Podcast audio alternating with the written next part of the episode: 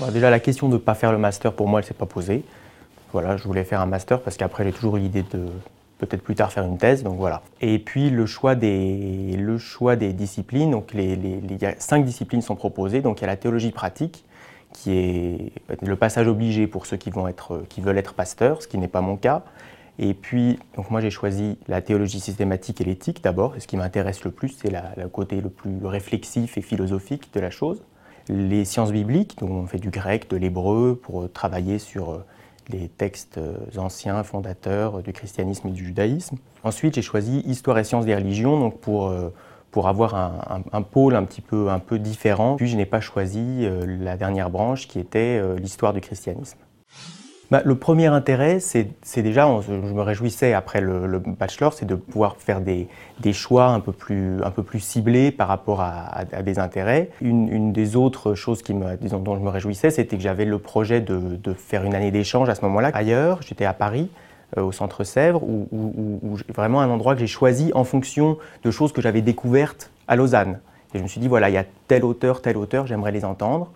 Je vais là-bas pour les entendre à chaque fois qu'on m'a posé des questions sur ce que je voulais faire après, même si j'ai des idées, j'ai toujours dit justement je refuse de poser un point d'arrivée. Parce que ce qui m'intéresse dans, la théologie, c'est toutes les possibilités qui, arrivent. Justement dans la, diversité des choses qu'on aborde, je veux dire des problèmes de, de humains, de société, etc. Je, je réalise qu'on peut travailler dans, dans, des domaines assez, disons, qui au premier abord euh, surprendront les gens. Bah, par exemple, le premier qui me vient à l'esprit, c'est des gens qui travaillent dans les ressources humaines.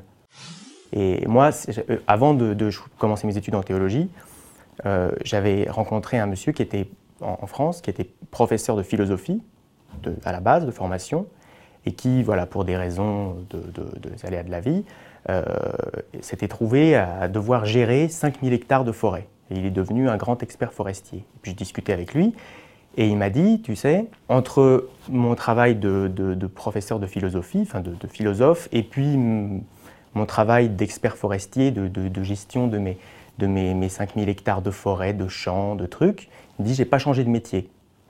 Sur le fond, ça, finalement, je, pense de la même manière quand je fais l'un ou l'autre. Et ça, c'était une des, choses qui m'avait incité encore à me dire, voilà, mais si je fais de la théologie, finalement, je, pourrais... Euh, c'est une formation où on n'apprend pas un métier, mais qui pourra me donner un, cadre de pensée qui, qui sera utilisable a priori à peu près partout.